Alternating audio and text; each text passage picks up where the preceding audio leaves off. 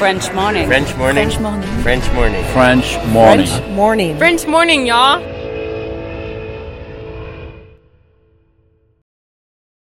Cet épisode a reçu le soutien de la CFE. La CFE, vous connaissez?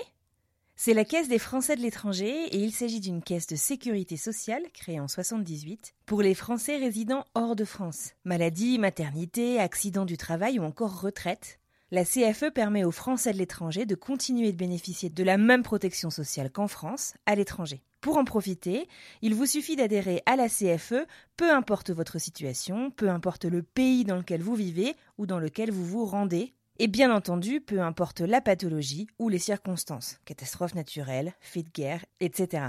Grâce à la CFE, vous pouvez vous détendre. La Caisse des Français de l'étranger assure la continuité avec le système français de sécurité sociale lors de votre départ de France, mais aussi lors de votre retour d'expatriation, ou encore grâce à la prise en charge des frais de santé pendant vos prochaines vacances en France. Pour en savoir plus, direction cfe.fr. Bienvenue sur French Expat, le podcast. Le podcast des voyageurs expatriés francophones du bout du monde.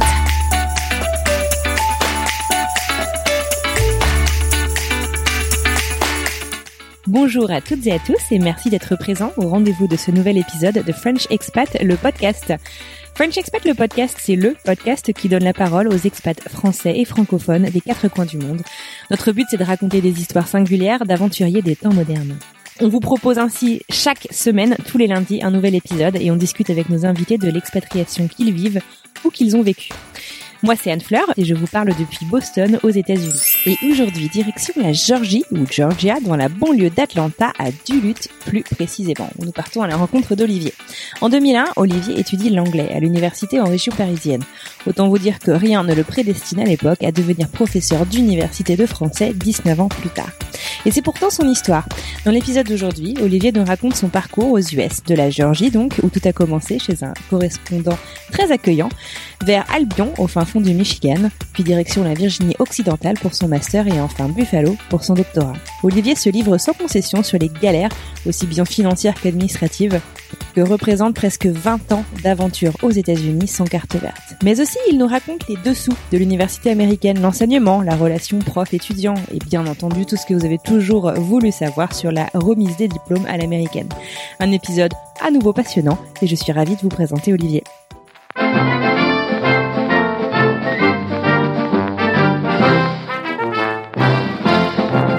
Bonsoir Olivier et bienvenue sur le podcast. Comment vas-tu et d'où est-ce que tu nous parles Alors bonsoir Anne-Fleur, écoute, merci de m'avoir invité et je te parle en direct de Duluth en Géorgie. En gros, c'est dans la banlieue euh, nord-est d'Atlanta. Alors, on va euh, discuter justement euh, de tes multiples expatriations aux États-Unis. Ça fait combien de temps d'ailleurs? Ça fait une dizaine d'années? Euh, là, en continu depuis 2008. Ah ouais, donc 12 ans. Ok. Ouais. Donc on va revenir un petit peu en détail là-dessus. Avant de rentrer euh, dans ce, je dirais, le- vif du sujet, est-ce que tu peux m'en dire un petit peu plus sur toi? Euh, Quel âge tu as? Qu'est-ce que tu fais dans la vie? Est-ce que tu partages ta vie avec quelqu'un? À quoi ressemble ton quotidien? Alors, est-ce que je suis vraiment obligé de donner mon âge? Mais euh, non, sans plaisanter. Non, non, mais je, je dis ça juste pour plaisanter, bien sûr. Euh, alors oui, donc Olivier, évidemment. Donc j'ai, fou, mon Dieu, je vais avoir euh, 39 ans cette année. Euh, fais pas. Ouais, je, c'est ce qu'on me dit, mais sûrement un des invités les plus âgés là, je crois. Et donc, euh, qu'est-ce que je fais de ma vie? Alors, je suis professeur de français dans une université, une euh, l'université de Géorgie du Nord, pour euh, traduire en français. Depuis janvier 2015, j'ai commencé. Je partage ma vie avec quelqu'un, oui, en effet, monsieur qui s'appelle Brian et qui lui aussi est prof, mais il est prof de chant dans une autre université. Donc du coup, heureusement, on ne travaille pas ensemble. Ça fait euh, un petit break et on se retrouve le soir et les week-ends. Euh, mais bien. ouais, voilà. Alors, donc, tu es euh, parti depuis 2008. Alors, euh, ça, ça va être euh, intéressant de rentrer un petit peu dans les détails. À quoi ressemblait ta vie en 2008 avant de partir? Et est-ce que euh, toi-même, tu cultivais une envie euh, de t'expatrier, de voyager, de découvrir le monde? Ouais, non, mais euh, bah en fait, quand j'étais enfant, on peut me remonter très loin, oui, si tu veux. Euh, quand j'étais enfant, mes parents m'avaient inscrit à un truc qui s'appelait la mini school, où tu faisais des petits, euh, tu sais, genre le, le chat est sur la table, le chat est sous la table, t'apprenais des chansons. Donc j'avais déjà eu mes premières expériences en dehors de la France grâce à ça, en passant des petits week-ends prolongés euh, en Angleterre, et puis. Excellent, euh, je connais pas. Ouais, Mhm. ouais, ouais. Non, mais c'est, euh, je sais pas si ça existe encore, honnêtement. Et euh, donc moi, je suis, ah, ça, je l'ai pas dit, je crois. Donc, je suis originaire de la région parisienne euh, à la base, et donc c'est pour ça. Donc, il y avait ça. Et puis dans mon, c'était au collège, je crois. Euh, j'ai, je suis parti en Italie pendant une semaine. Enfin, tu vois, les, voyages d'une semaine que tu peux faire au collège, alors que j'apprenais même pas l'italien. Je me suis juste greffé au truc. C'était au lycée en fait, pas au, collège. J'avais fait aussi une colonie euh, grâce au travail de mon père avec un séjour linguistique en Écosse. Donc, euh, il y avait déjà eu pas mal d'échanges, euh, des petits séjours euh, un peu prolongés. Là, c'était trois semaines. Quand j'étais au collège, cette fois, je me mélangeais. Au collège, j'ai fait une semaine en Écosse aussi. Et euh, donc j'avais tellement adoré que quand j'avais pu faire cette colonie, j'y suis retourné. Et puis donc ensuite, il y a eu un échange d'un an et peut-être qu'on en re- on y reviendra plus tard en 2003, 2004, 2005 pardon ou 2003, 2004. Je me mélange. 2003-2004, tu m'avais dit. Ouais, 2003-2004, c'est ça. Et donc du coup, ça m'a pris deux ans. Cette expérience, elle m'a vraiment plu. Et ça m'a pris deux ans euh, à, bah, tu sais, économiser un peu d'argent, euh, voir un peu à droite à gauche les, les opportunités euh, pour pouvoir euh, repartir aux États-Unis. Et donc euh, en 2008, j'ai été accepté euh, pour euh, un programme de master en Virginie occidentale, c'est le nom officiel en français. Euh, pardon, pas en 2008, en 2006. En 2006, ouais, tout à fait. Et donc deux ans de master, ensuite en 2008, direction l'université de Buffalo. Donc je pense que les, les auditeurs réguliers vont peut-être faire la connexion rapidement ensuite avec toi. Puis bon bah voilà, ouais, depuis 2006, euh, en gros, euh, on on est aux États-Unis quoi. Parce que j'avais dit 2008 au début, ouais, je me suis, je me suis planté. Non, non, mais il n'y a, pas de problème. Donc, en gros, donc si je reprends, si j'ai bien compris, donc tes directions dans le Michigan pour faire cet échange d'un an pendant ton année de maîtrise en 2003-2004. Tu peux nous raconter, du coup, c'était ta première fois aux États-Unis? Euh, c'était pas ma première fois aux États-Unis. C'était la deuxième. Par contre, c'était la première fois pendant plus de trois semaines. D'accord. euh, parti pendant une année, euh, une année scolaire. Euh, la première allé où fois. avant alors du coup? Alors la première fois, ma toute première fois aux États-Unis, bah, c'était en 2001, mais en juillet 2001, pas très longtemps avant le 11 septembre évidemment. Et euh, j'étais allé, euh, bah, ironie du sort, ma toute première fois aux États-Unis, c'était la Géorgie. Ah, bah tu vois, comme quoi, Ouais, la boucle est bouclée. Exactement. Et donc, ça t'avait tellement plu que tu as décidé de candidater à un programme d'échange? Alors en fait, ça m'a beaucoup plu, oui, mais c'était après complètement idyllique. Hein. Moi, j'étais là en touriste, euh, j'avais un correspondant Ouais, à l'époque, euh, et puis euh, moi, je, me, je lui ai dit, je lui disais, allez, viens en France, viens en France. Il venait pas. Un jour, j'en ai eu marre. Je lui ai fait, écoute, je viens au mois de juillet. Et euh, du coup, le pauvre, il a dû se prendre un appart, euh, se trouver une coloc, etc. Parce qu'il habitait encore chez ses parents, qu'il n'avait pas forcément envie de m'im- m'imposer à ses parents, et ainsi de suite. Donc c'est pour ça, moi, c'était euh, le rêve, quoi. C'était trois semaines, euh, j'ai complètement adoré, alors qu'on m'a dit qu'en gros, c'était euh, le, le, le, le fin fond de la Géorgie et que personne n'aime l'endroit où j'étais. C'était à Macon, en Géorgie, qui est au centre de la Géorgie. Et ouais, en effet, cette expérience, elle m'a bien plu. Et euh, en plus, en, Fr- en France, j'étudiais l'anglais. Donc j'a- j'avais commencé. euh, donc moi à l'époque, c'était pas encore licence master, c'était euh, Doug licence maîtrise. Oui, c'est vrai. Ouais. Et donc j'étais euh, dans mon année de licence quand euh, les l'opportunité s'est présentée de euh, peut-être partir aux États-Unis pendant euh, une année. Donc euh, c'est- j'ai rempli le dossier. Donc c'était à travers l'université en fait. Et donc un organisme. Je t'avoue, je ne me souviens plus le nom de l'organisme. Donc j'ai rempli un dossier, tu t'envoies et puis t'attends et si t'es sélectionné, euh, en gros c'est les universités qui te choisissent en fonction de leurs besoins. Et donc j'ai été choisi par euh, une toute petite université qui d'ailleurs en anglais, euh, enfin ici on dit college pour faire la différence entre euh, université et Mhm. euh, donc université qui contient aussi des, des programmes de master Doctorat. et doctorat, ouais, Mhm. euh, versus les universités qui ont juste des programmes de licence. Et donc c'était une toute Mhm. petite université qui s'appelle Albion College, qui se trouve euh, à 45 minutes de Lansing, la capitale du Michigan, et à 45 minutes de Ann Arbor, qui est euh, le- l'endroit où tu as l'université du Michigan. Très bien. Donc euh, un peu en bas au centre de, du Michigan. Donc pendant une année, pardon, du Michigan en français apparemment on doit dire Michigan. Mais ouais, une année scolaire américaine, donc de août jusqu'à mai. D'accord, ok. Bon, très bien. Alors comment comment est-ce que ça se passe? Parce qu'en plus par rapport à la Géorgie, du coup que tu avais euh, euh, découvert un peu avant, euh, ne, serait-ce que l'hiver, si tu veux, j'imagine que ça a été une découverte intéressante. Et puis bah, voilà, arriver dans une petite une petite ville, une college town comme on dit, les, les, villes, donc où le centre névralgique économique c'est l'université. tu peux nous en parler un petit peu de ton arrivée, de à quoi tu t'attendais et comment ça s'est passé? Ouais, alors bien sûr, évidemment, rien ne s'est passé comme prévu. J'ai fait mes démarches de visa, donc ça, il n'y a pas eu de souci. D'ailleurs, à chaque fois que j'ai eu à faire un visa, les procédures changeaient euh, à chaque fois que je devais en faire un. Euh, mais donc ça, c'était pas un souci. C'est juste que quand je, je devais arriver, et à peu près, euh, on était censé s'organiser pour arriver entre eux. On avait genre une fenêtre de deux heures en gros pour arriver à l'aéroport de Détroit où on venait nous récupérer. Deux heures en arrivant à l'international, c'est quand même pas énorme. Hein. Ouais, enfin je dis ça, ça se trouve c'était peut-être un peu plus. Hein, tu sais, je me souviens, ça commence à dater. Hein, mais en gros, on nous avait demandé d'arriver entre telle heure et telle heure.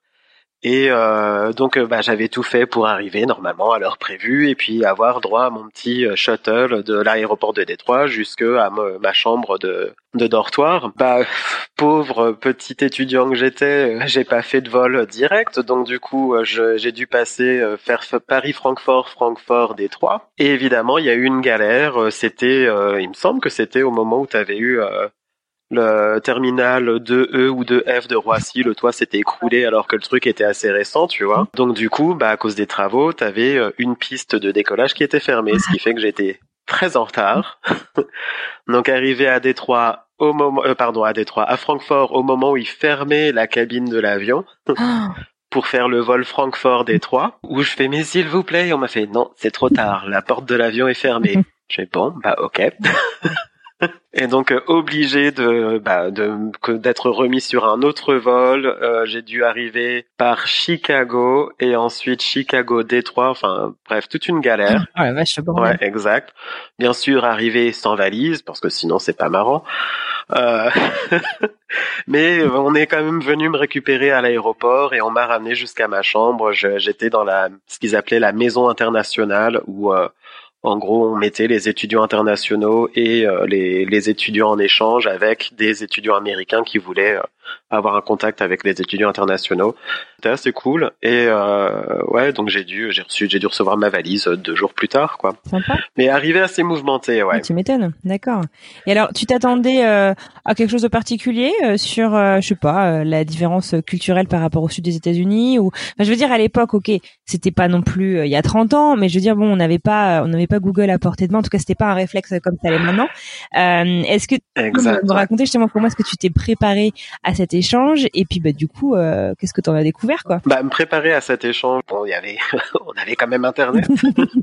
mais euh, c'est vrai que mais je savais pas trop à quoi m'attendre. Donc euh, je je savais que dans le Michigan il allait faire très froid en hiver. Donc Ouais, ça, été même acheter un gros manteau, genre limite manteau de que tu prends pour aller faire du ski, tu vois, parce que je savais pas je savais pas vraiment entièrement à quoi m'attendre au niveau température. Mhm. Après, est-ce que je m'attendais à des différences culturelles? Non, parce qu'encore une fois, les trois semaines en Géorgie, c'était des vacances, donc euh, les gens avaient été super sympas. Et puis, tu as la fameuse hospitalité du Sud mhm. américaine, donc je, je, suppose que j'en ai profité.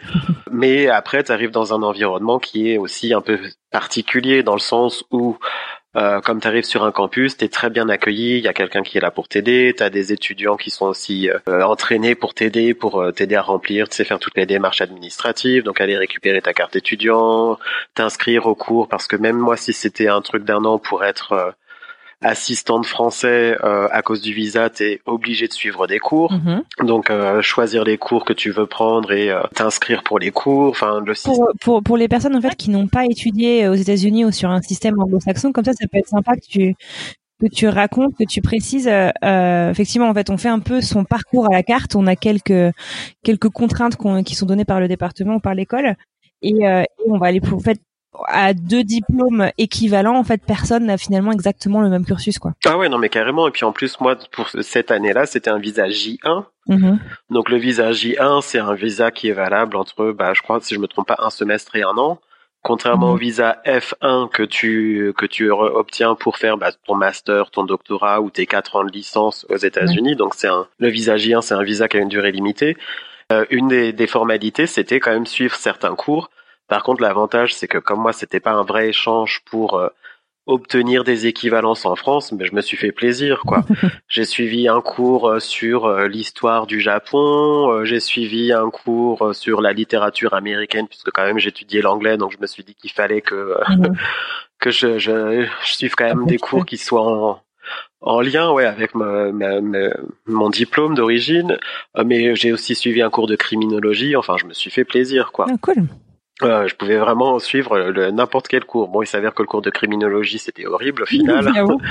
c'était pas du tout mon truc. Ouais, non, le CSI, euh, les experts, ça aurait pas été mon truc. Quoi. Mais non, c'était une année super sympa. En plus, bah mon coloc, euh, enfin mon coloc, mon camarade de chambre euh, était super sympa mhm. aussi. Bon, lui, il voulait, il voulait être mis avec quelqu'un qui parlait espagnol. Bah, pas de chance. Mais on s'est super bien entendu. Euh, en plus, le système du, du dortoir, c'était un système de suite, comme ils appellent. Donc ça veut dire que c'était juste deux petites chambres, euh, deux chambres de deux personnes avec une salle de bain commune. Plutôt que tu sais, parfois les grands dortoirs où tu as euh, toutes les chambres et tu as une grande salle de bain commune par étage ou des choses comme ça. Donc euh, ça, c'était plutôt sympathique. Et puis euh, non, les différences, Ouais, tout ça pour revenir aux différences, je me suis un peu égaré, hein, excuse-moi. Euh, je les ai pas forcément remarquées puisque c'était différent, c'était pas un contexte vacances euh, où je suis en mode touriste complet, je me laisse porter quoi. Il fallait être un peu plus proactif, mais euh, l'expérience en soi, elle était géniale quoi. J'étais payé 500 dollars par mois ou quand t'entends ça, tu dis mais c'est des pacotilles, mais à côté de ça, j'étais logé gratuitement, j'étais nourri gratuitement. Les 500 dollars, c'était 500 dollars d'argent de poche quoi. Donc ça m'a permis de faire plusieurs allers-retours à Chicago qui étaient à trois heures de, de route, enfin de, de faire des, des, vacances assez sympas. Je suis descendu en Géorgie justement pour rendre visite euh, à euh, Wes, qui est la personne avec, à qui j'avais rendu visite la première fois, donc mon correspondant de d'origine, euh, pour passer les fêtes de Noël, puisque bah, j'avais pas assez d'argent d'argent pour rentrer pour les fêtes de Noël. Puis je me dis, je m'étais dit comme c'est qu'un an, autant faire les un an et puis euh, rentrer qu'à la fin de l'expérience, quoi. Mais euh, non, en fait, c'était euh, c'était super. C'était un peu une cage dorée, quoi. Donc c'est ça le souci, en fait. Tu te rends pas compte puisque tout est fourni, t'as pas besoin de t'inquiéter. Le seul truc que Marie, l'autre assistante et moi on faisait, c'était notre rébellion parce que la cafétéria elle fermait à 7 h à 19 h Et donc nous, en bon français, on était à non 19 h Enfin, enfin, on va pas manger à 5 heures non plus, quoi. Et donc on se pointait, si tu veux, à 18h45. et donc euh, au bout d'un mois et demi, ils nous voyaient venir, ils étaient saoulés, si tu veux, les, les gens de la cafétéria, parce que la cafette, elle fermait à 19h, quoi. À 19h, il y avait plus de dîner. Donc euh, c'était un peu chiant. ouais, je comprends. D'accord, bon, super. Et alors du coup, cette, euh, cette, donc c'était quoi, neuf mois à peu près? Euh, Ça t'a C'était neuf mois, ouais. Ça a été un succès du coup? Ah ouais, non mais carrément, ouais, j'ai adoré l'expérience. Euh, je me suis, on s'est très bien entendu avec euh, les profs de français, à tel point que l'une d'entre elles était originaire de la Louisiane et euh, pendant toutes les vacances de printemps, tous les ans, elle offre un cours où qui inclut euh, un voyage d'une semaine en Louisiane pendant les vacances de printemps. Donc elle nous a demandé, à Marie et moi, de se joindre à eux, ce qu'on a fait. On n'a rien payé. Donc euh, grâce à ça, j'ai eu le droit à voir euh, bah, la Nouvelle-Orléans, Bâton Rouge, etc. pré-Katrina, puisque c'était en 2004 déjà, mais avant le cyclone de Katrina. Et puis aussi, il y avait énormément d'avantages. Enfin, c'est un truc de dingue, comme tu l'as dit. Euh, c'est généralement dans des petites villes et c'est euh, l'économie de la ville tourne grâce à l'université. En contrepartie, il y avait euh, un cinéma dans le dans la ville et en tant qu'étudiant, tu pouvais pouvais aller voir des films gratuitement. Quoi. Enfin, c'était vraiment ouais, des avantages. Ouais, non, c'est super sympa. Cool. Donc du coup, euh, arrivé, donc on est en mai 2004. Tu rentres en France. Et alors là, mhm. ton plan, c'est quoi? T'as encore des études à terminer sur ton diplôme français ou t'as fini? Comment ça se passe? Alors à l'origine, parce que j'ai dit que j'en étais à ma licence, mais en fait j'en étais à ma, première année de maîtrise, donc euh, j'ai vraiment du mal à me souvenir. Hein. Ça, ça, commence à faire longtemps en même temps. Euh, donc du coup, euh, le plan quand j'étais dans le Michigan, c'était ah ouais, je vais faire mes petites recherches et je vais écrire mon mémoire de maîtrise. Bien sûr, ça ne s'est pas fait. Donc euh, je rentre, je me réinscris pour l'année 2004-2005, finir ma maîtrise. en changeant, je passe de civilisation, donc de l'histoire américaine à me dire oh, je vais faire de la littérature américaine donc déjà en plus tu vois je change fais le bon élève bien discipliné je m'inscris à la BNF je vais commencer à faire mes petites recherches et tout puis finalement je laisse tomber parce que euh, là ouais dans ma tête je me dis euh, ouais mais pourquoi je me prends la tête à vouloir devenir prof d'anglais en France alors que j'ai pas envie d'enseigner aux lycéens ou aux collégiens français mhm. et que cette expérience d'enseigner, enfin d'enseigner, c'était on faisait vraiment pas grand chose. Hein, J'étais vraiment payé à à pas faire grand chose. ça m'avait tellement plu je crois que c'était proportionnel aux 500 dollars de salaire. Hein. euh, et donc ça, ça m'avait vraiment plu. Donc du coup, je me suis dit, bah pourquoi pas essayer de retourner aux États-Unis, puis obtenir les diplômes pour devenir prof de français et rester aux États-Unis. Ah ouais, donc c'est là que tu as eu aussi un peu le, le, déclic de ce que tu voulais faire euh, plus tard. Ouais. Ok. Exact. Donc euh, au lieu d'enseigner le français euh, au morveux, pardon, l'anglais au morveux français, je voulais enseigner le français aux, aux étudiants américains qui sont peut-être aussi un peu des morveux parfois de temps en temps. Comment est-ce que tu te prépares et comment est-ce que tu vas finir deux ans plus tard en, en West Virginia, donc en Virginie de l'Ouest. Virginie occidentale. Bah écoute, pendant ces deux ans, alors évidemment, il y a eu une petite histoire, une petite amourette qui a duré, euh, bon, le temps que ça a duré, ça s'est fini en 2005.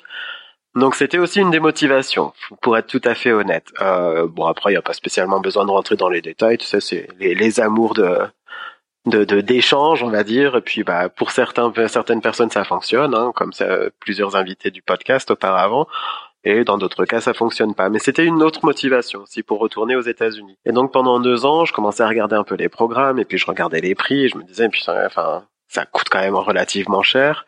Et puis euh, là, une, euh, une ancienne amie euh, m'a rappelé que quand moi j'étais parti dans le Michigan, il y avait sa sœur qui avait fait le même programme parce que c'était deux personnes pour les États-Unis, une personne pour l'Australie, etc. Enfin, mhm. peu importe. Euh, et qu'elle, elle avait été acceptée à West Virginia University, sauf que eux, leur euh, leur contrat, c'était un contrat de deux ans directement. Ah, ok.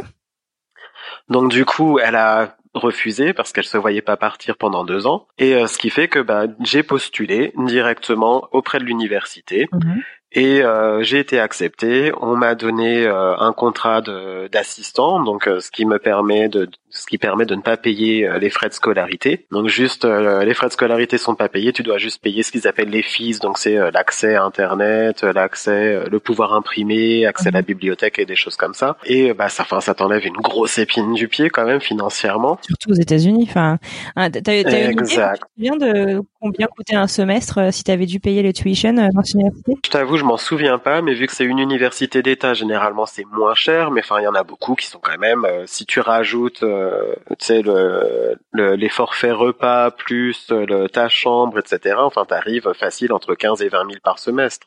Ouais. Après, bon, tout dépend des universités. Hein, c'est différent dans toutes les universités. Mais ça, c'est considéré comme pas très cher, quoi. Ah ça fait mal au cœur quand tu sais que c'est considéré comme pas très cher. Euh, ouais, donc du coup, j'ai été directement accepté. Enfin, j'ai postulé directement à l'université, j'étais accepté. Et donc me voilà donc, parti. été accepté euh, sur ce programme de deux ans? Ouais, exactement pour le master. Donc c'était un master en langue et littérature française avec une option en euh, ce qu'ils appellent TESOL.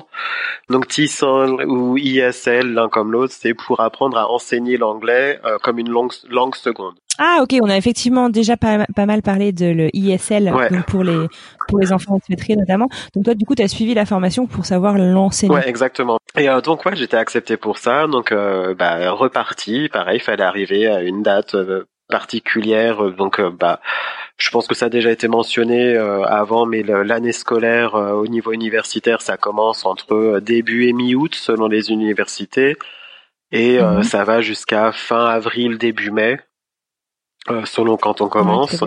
Donc fallait arriver bah, euh, une semaine ou deux semaines avant le début du semestre parce que tu as toujours tes orientations, etc.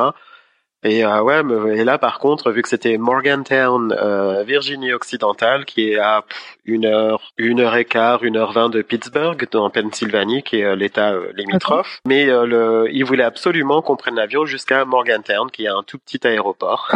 J'ai fait un pari, je sais même plus où je suis arrivé aux États-Unis. Et après j'ai fait un vol, mais dans un coucou à hélice, si tu veux, où t'as je crois que ça c'était un, un Paris-Pittsburgh et Pittsburgh-Morgantown pour un vol qui dure 30 euh, minutes quoi. Euh, mais euh, le ouais. Je crois que je l'ai fait ce vol. Euh, le Greenbrier, c'est pas par là? Si ouais, bien sûr, ouais, exact. Ouais, tout à fait. Et puis c'est le, hôtel. Euh, je fais une conférence là-bas, et donc c'est un tout petit avion que tu prends pour aller ouais, dans cet ça. aéroport. Et, et puis c'est juste, enfin c'est une rangée de sièges. Enfin c'est un siège de chaque côté, quoi. C'est pas, il y a rien du tout. C'est C'est deux par deux avec euh, juste un siège de chaque côté et l'aller au milieu, quoi. Enfin, c'est exactement, exactement. Ça, ça fait flipper, quoi. Sympa l'arrivée. Ouais, sympa. Et puis là, tu te retrouves à euh, devoir trouver, bah, bah faut que tu trouves soit un appart, soit enfin donc il s'est avéré que Donc là tu n'avais pas sécurisé un plan avant de partir Rien du tout. Ouais, là j'avais rien de prévu donc Bon, là on est déjà un peu plus loin, donc on peut commencer à faire des recherches en ligne, euh, puisqu'on est déjà en 2006, ça devient un peu plus facile, ça se démocratise un peu plus. Euh, c'est les débuts de Craigslist à l'époque, ça commence, tu vois. Et euh, bon là, l'autre française qui a été sélectionnée arrive, on se retrouve à chercher ensemble, à marcher un peu autour de la ville, à voir ce qu'il y a de disponible. Avec un coup de chance, on découvre mhm. qu'il y a une maison complète qui est allouée et euh, bah, on se retrouve à louer notre petite maison avec euh, une, euh, une Allemande qui était là pour exactement les mêmes raisons que nous, puisque c'était une maison avec trois chambres, du coup une salle de bain, euh, tout ça à l'étage et puis une grande cuisine, une grande pièce à vivre. Enfin, c'était assez sympa. Donc euh, c'était assez cool quoi. C'était un peu, euh, j'essaye de j'allais dire la mélodie du bonheur. Enfin au début quoi. Tu sais, tout se passe bien, tout le monde s'entend bien. on fait des petites soirées. puis il s'avère qu'en plus Morgantown, l'année où moi je suis arrivé, où on est arrivé en tout cas, c'était la, la, ville numéro un pour faire la fête euh, parce que t'as tous les ans t'as un classement des, des universités euh, qui font la fête et t'as l'université numéro un qui change tous les ans et ben il s'avère que pour cette année c'était West Virginia University donc Autant dire que pendant deux ans, je ah. me suis bien amusé. Euh, c'est la plus grande université dans l'État, hein, de toute façon. L'autre, c'est à Marshall, mhm. qui se trouve à Huntington, en Virginie occidentale. Euh, et c'est puis c'est les deux universités rivales en plus au niveau du football, etc. Euh, et euh, non, ouais, ça reste évidemment le, une grande partie de l'économie euh, tourne autour de euh, de l'université parce que West Virginia, donc la Virginie occidentale, c'est un état, un des États miniers des États-Unis. Et euh, bon, bah comme partout ailleurs, l'exploitation des mines de charbon, bah ça se réduit de plus en plus puisqu'on passe de plus en plus aux énergies renouvelables, heureusement. Donc il y a aussi beaucoup de pauvreté, quoi, dans ce dans cet état, puisque beaucoup de personnes travaillent dans l'industrie minière. Bon, très bien. Et alors, je suis intéressée moi aussi pour qu'on discute un petit peu. Euh, donc, euh, tu arrives à Morgantown, donc tu suis ton master et tu suis cette formation et tu enseignes donc euh, en tant qu'assistant euh, de français. Mhm. Est-ce que tu peux me parler un petit peu justement de à quoi ça ressemble l'enseignement? Qu'est-ce que tu verrais en fait, euh, voilà, comme différence, comme similitude entre entre l'université en France et aux États-Unis, mais du côté de l'enseignant, ça m'intéresse aussi? Du côté de l'étudiant, moi je trouve que les étudiants américains sont quand même beaucoup plus euh, assistés, choyés, etc. que les étudiants français. Où euh, tout le monde a son euh, advisor, donc tu dois rencontrer donc la personne qui t'aide à choisir tes cours, etc. Alors qu'en France, enfin en tout cas moi à mon époque c'était ben voilà c'est la liste de cours, débrouille-toi comme tu veux quoi. Euh, alors que là, il faut que oui, alors faut que tu suives tel cours et tel cours, ça te permettra de finir ton diplôme un peu plus rapidement et ainsi de suite. Pareil au niveau euh, au niveau avancé, donc en deuxième et troisième cycle, donc pour le master et pour le doctorat, euh, t'es vachement suivi les relations sont beaucoup plus personnelles. Mmh. Ils te connaissent déjà, ça fait une grosse différence.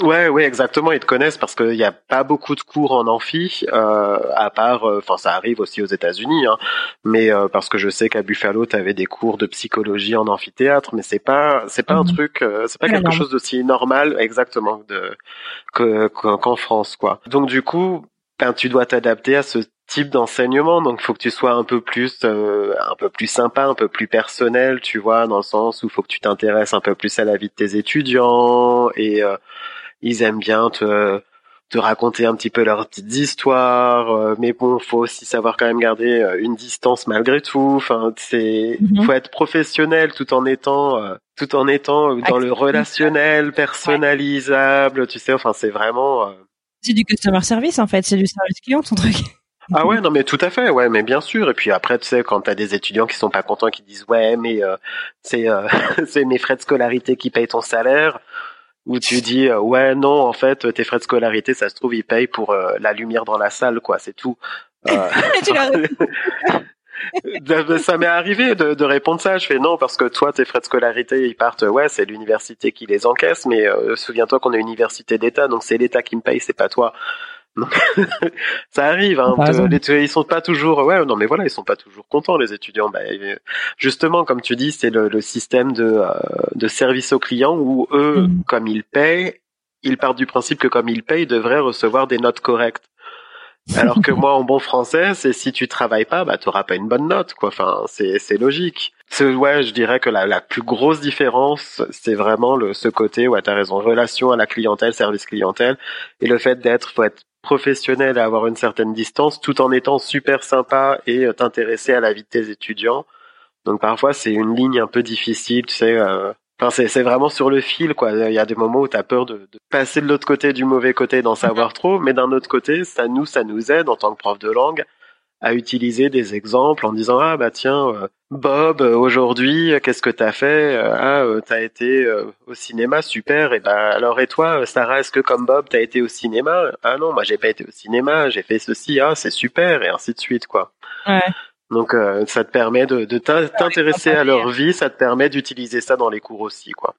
Et un truc justement, euh, ce que tu disais aussi justement sur l'aspect euh, accessible, c'est un truc qui m'avait marqué quand j'étais étudiante aux US, donc à, Buffalo, c'est les office hours. C'est-à-dire que mm-hmm. le prof, en fait, autant le prof d'amphi comme le prof de TD, euh, ce qu'on appelle les TA, les profs de TD généralement, les teaching assistants, vont euh, te dire ok bah moi je sais pas tous les lundis et mercredis de midi à une heure mon bureau est ouvert tu peux venir poser des questions autant que tu veux.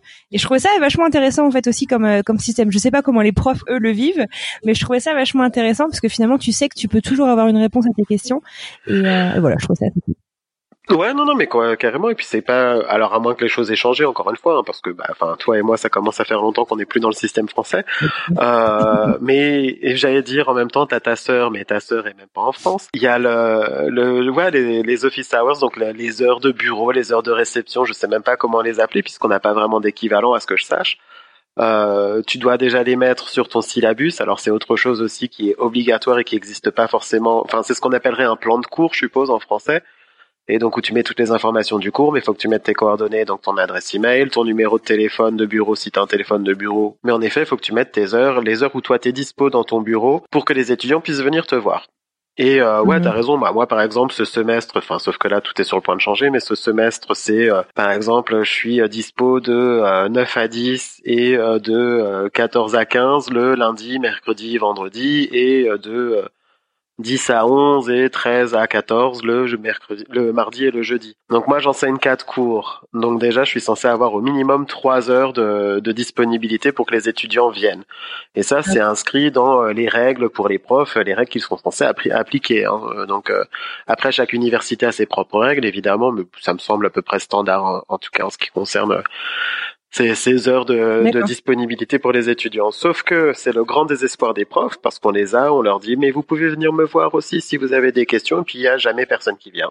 Mais si un jour tu n'es pas là, c'est le moment où ils vont venir quoi. Voilà exactement. si un jour t'es pas là, c'était euh, c'est le moment où ils vont venir et ça va être le drame parce que t'étais pas là le jour où ils avaient besoin de toi. Donc euh, ouais.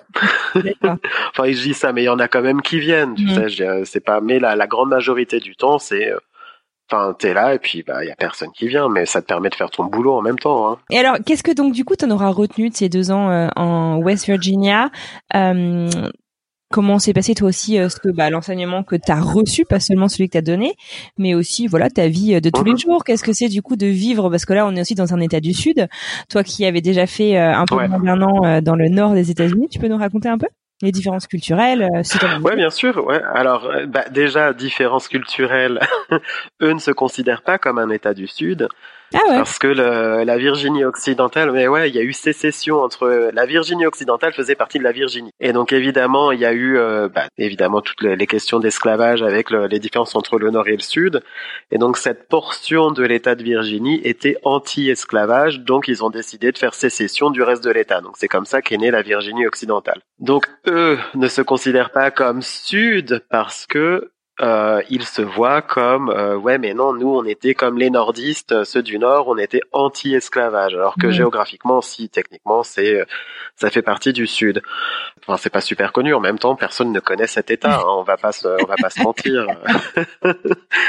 Enfin en tant qu'étudiant de master au final à la fin de ta deuxième année de master tu as quand même un, un examen à passer. Tu choisis tes matières où tu veux passer l'examen?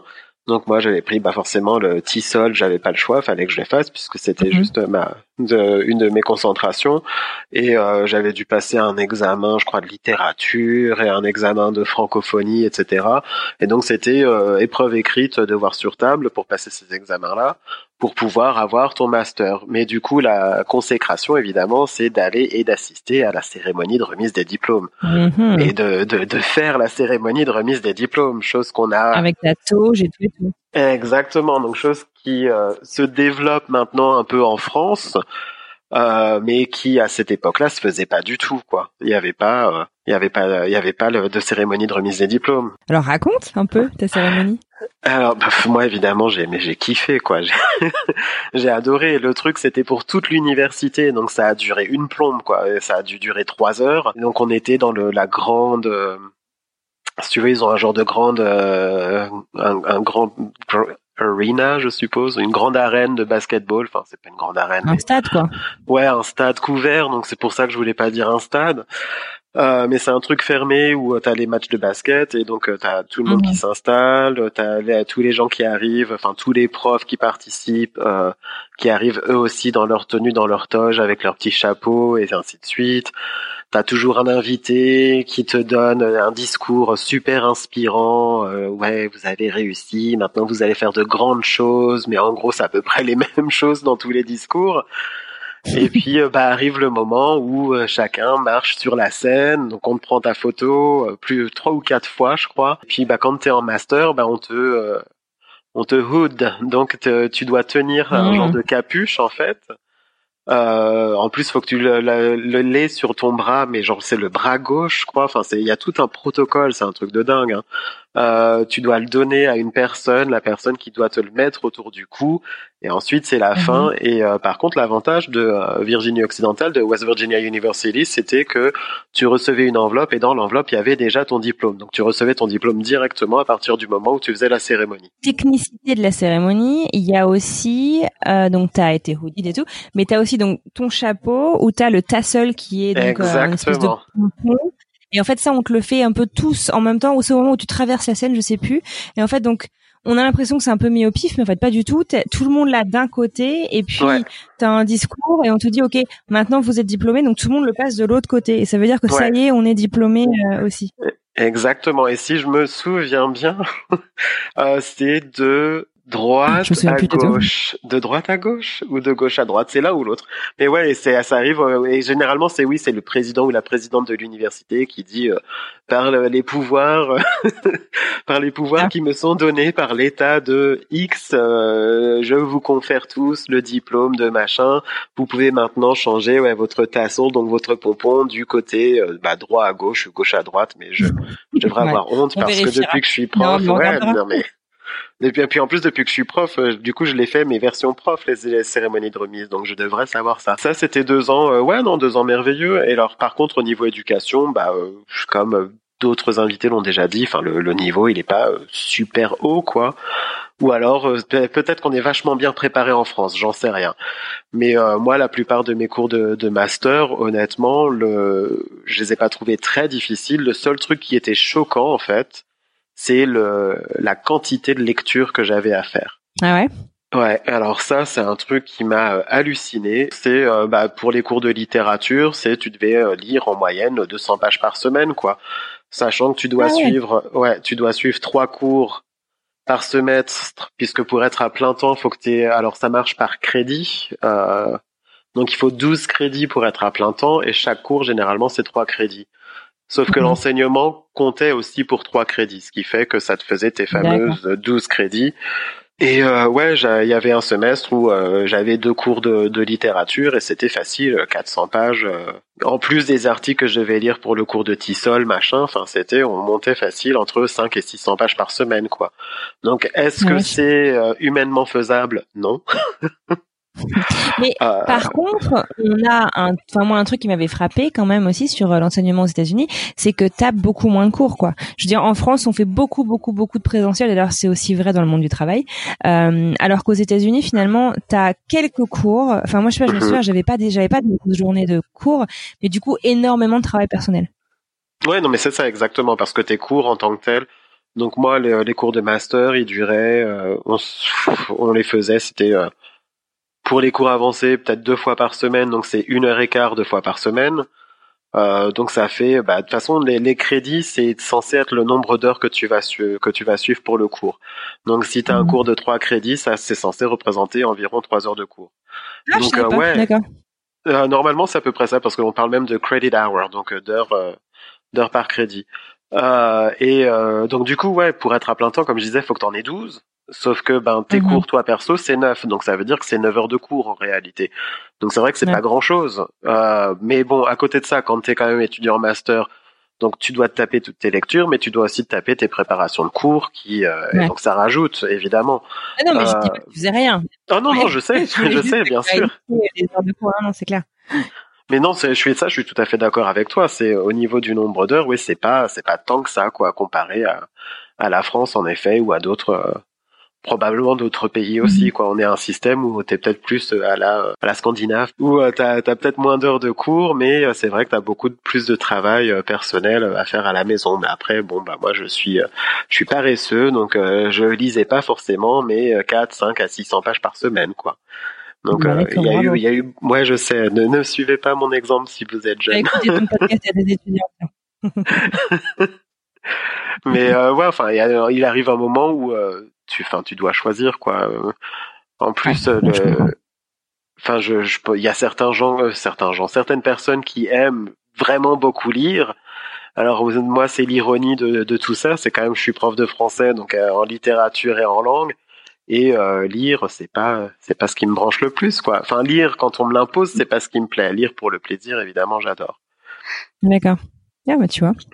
Intéressant. Et alors donc du coup tout ça euh, te plaît tellement que tu dis bah tu sais quoi moi je vais continuer euh, et donc tu as décidé de continuer tes études en fait et de Ouais. chercher euh, où continuer tout en restant donc aux États-Unis. T'as jamais envisagé le fait de pouvoir revenir en France? Euh, non, parce qu'après avoir commencé le, le master aux États-Unis, j'avais envie de continuer avec le doctorat, ouais. Mhm. Donc c'était vraiment le but, c'était d'obtenir les diplômes. Et euh, moi à l'époque, ce que je savais pas et que je sais maintenant, c'est qu'avec un master, tu peux déjà trouver un job et devenir euh, instructeur, par exemple. Tu deviens pas professeur.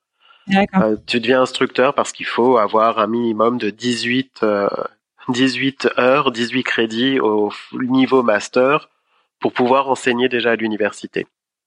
Sachant que Je sais 18 pas. crédits, c'est euh, bah, c'est un an de master, quoi, en gros. Mais euh, donc à cette époque-là, je le savais pas non plus. Donc euh, bah ouais, je voulais continuer. Donc j'ai commencé à postuler à d'autres universités. J'avais postulé à Boston University, tiens, d'ailleurs.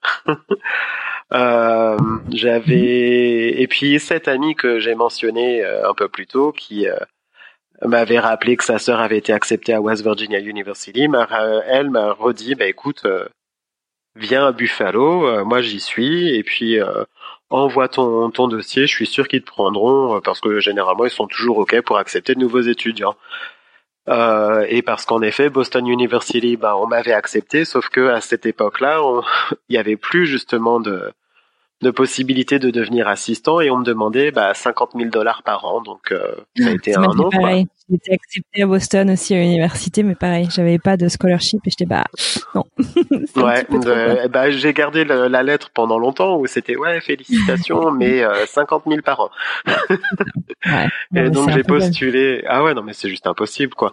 Et parce qu'en plus que ce dont les gens ne parlent pas parce que si je me trompe pas la plupart des des invités précédents c'était euh, des échanges au niveau de la licence, c'est pas au niveau master ou doctorat. Mhm. C'est que quand on est étudiant de deuxième et troisième cycle, donc de master et doctorat, euh, c'est plus cher que quand on est étudiant en licence.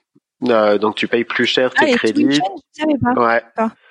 C'est c'est plus cher, ouais. Donc euh, bon, évidemment, après pour les étudiants qui sont en licence, tu rajoutes justement bah, le, le- les, forfaits bouffe, le forfait euh, dortoir, machin. Donc ça, enfin, donc du coup ça ça, ça s'ajoute assez rapidement.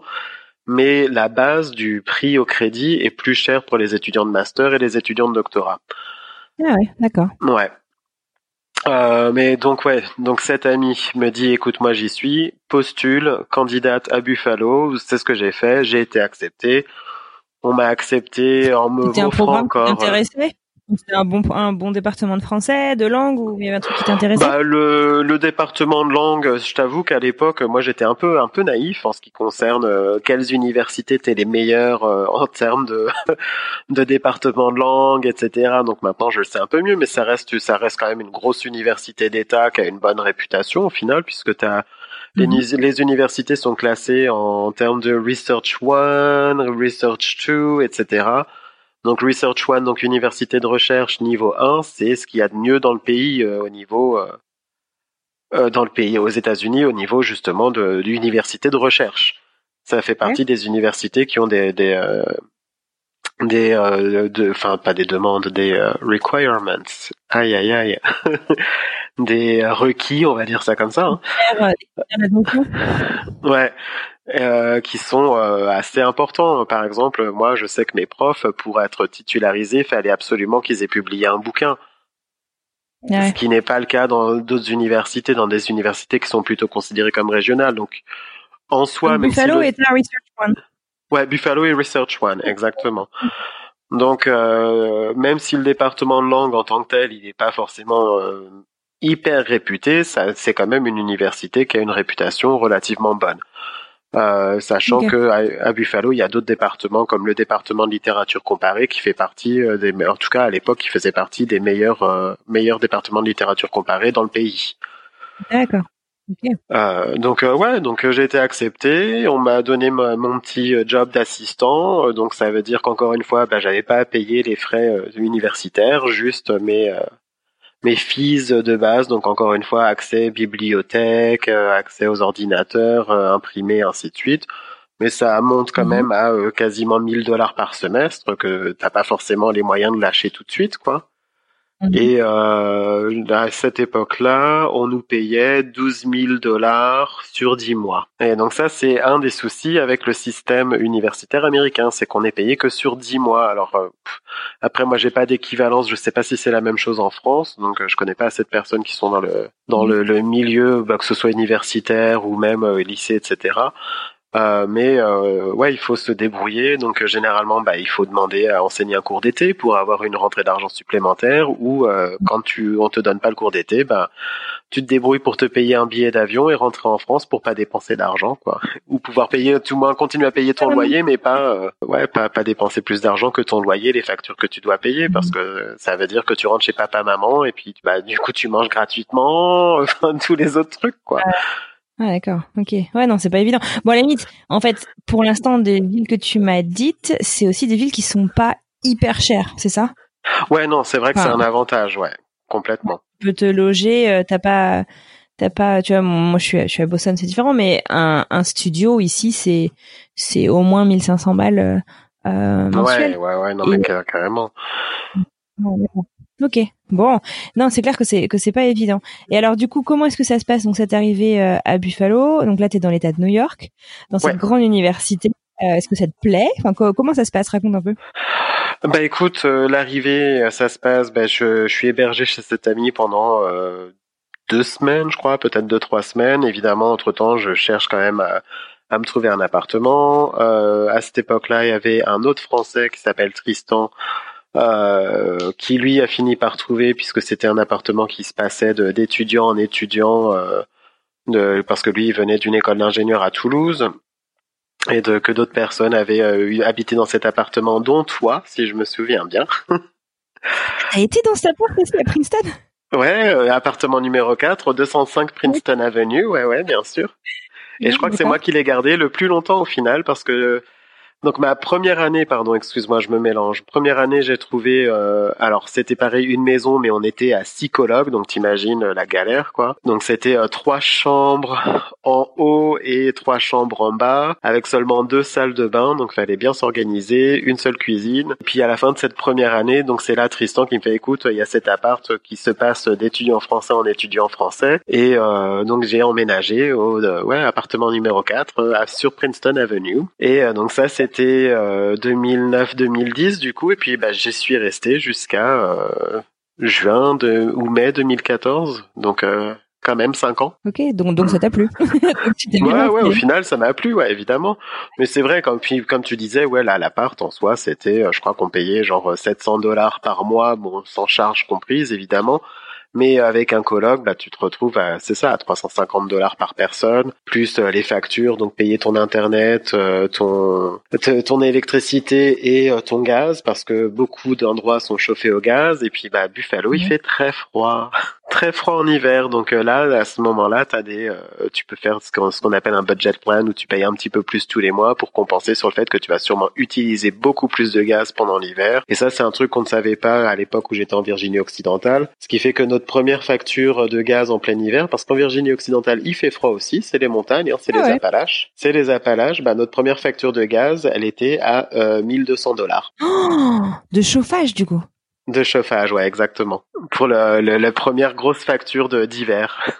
Donc 1200 euh, dollars euh, à diviser à 3, ça fait mal, quoi. Donc du coup, euh, et en plus, moi j'étais le seul à pas être rentré en France. Donc c'est moi qui ai dû me gérer ça tout seul, à appeler la compagnie de gaz. Donc ça m'a servi de leçon, ce qui fait qu'une fois arrivé à Buffalo, directement budget plan où tu payes un peu plus tous les mois pour compenser sur le fait que tu vas utiliser plus de gaz pour le chauffage en hiver, quoi. Est-ce que tu aurais un petit euh, fun fact sur la ville de Buffalo euh, à nous partager? Parce que là, on parle, c'est vrai que peu de villes qui sont pas forcément euh, les, je dirais, les destinations les plus connues des touristes ou des même des expats français, européens. Ah ouais, non, mais bien sûr, ouais, c'est tu peux nous, nous, dire, voilà, je sais pas, deux trois trucs sur ces villes bah, qu'on pourrait retenir et qu'on peut ressortir pour briller en société? Alors sur Albion, Michigan, non, pas vraiment. Le seul truc, c'est ah. que c'était pas loin du bah c'est tellement c'était tellement petit que j'ai enfin j'ai pas fait grand chose quoi. C'était pas loin de Jackson, Michigan si je me souviens bien du nom et c'est euh, le, le, lieu où le parti euh, démocrate du Michigan a été créé, je crois ou le parti républicain, tu vois, je m'en souviens même plus. Ah et on parle de 2003-2004. Et en plus je pensais que c'était le parti démocrate ou le parti républicain de, du pays à l'époque, mais en fait non, c'était juste dans l'État. Euh... Euh, sur Morgantown, euh, c'est pareil, j'ai pas grand chose à dire. Hein. C'est très joli, c'est très sympa. Le campus en lui-même, il est très beau comparé euh, justement à Buffalo, où le campus en soi, il est relativement moderne. Euh, mais là, mhm. c'est vraiment le campus qu'on qu'on pense, euh, ouais, traditionnel américain, auquel on pense quand on pense université américaine. Mais tu vois, l'avantage à chaque fois, c'est que toutes ces villes où j'étais, elles étaient proches d'une autre ville qui était vachement plus attractive donc Morgantown, c'était à une heure et quart de Pittsburgh. Albion, Michigan, c'était bah, pas loin de Ann Arbor, qui euh, est magnifique comme ville, où tu as l'université du Michigan, et euh, seulement trois heures de Chicago aussi. Donc, c'est quasiment rien, évidemment, à l'échelle américaine. Mais Buffalo, bah, évidemment, il y a les chutes du Niagara. Alors pour moi, c'était la grande déception quand je les ai vues. C'est vrai Ouais, j'étais super déçu. Tout simplement parce que je les voyais vachement plus hautes. Et qu'en fait, quand je suis arrivé, je fais non, c'est bien, mais euh, je suis déçu. non, mais je voulais pas être difficile, mais en fait, moi, dans mon esprit, je les voyais tellement plus hautes que ce qu'elles sont. Ça reste impressionnant. Après, je vais pas mentir. Enfin, c'est magnifique, ça reste impressionnant quand tu vois la force de l'eau, etc. Petit côté déception parce que je les voyais vachement plus hautes que ce qu'elles sont en réalité. Mais euh, Buffalo, en fait, il y a beaucoup de gens qui qui n'aiment pas ou qui euh, qui disent ouais, mais il y a rien du tout. Alors, euh, bah déjà, fun fact, Buffalo, c'est la deuxième plus grande ville de l'État de New York après New York. C'est vrai que c'est une ville qui est en pleine reconversion puisque ça, ça faisait partie de la fameuse Rust Belt où donc c'était toute l'industrie métallurgique et que euh, en 50 ans la ville a perdu 50% de sa population. Mais là il y a, ils sont vraiment en pleine revitalisation. Il y a beaucoup de choses qui se passent puisque j'y retourne encore assez régulièrement et euh, moi, c'est une mhm. ville que, que j'aime beaucoup. Et en fait, je pense que euh, c'est pas forcément l'endroit où tu es, mais c'est les gens que tu rencontres et que tu connais, les connaissances que tu fais permettent d'apprécier l'endroit plus que le.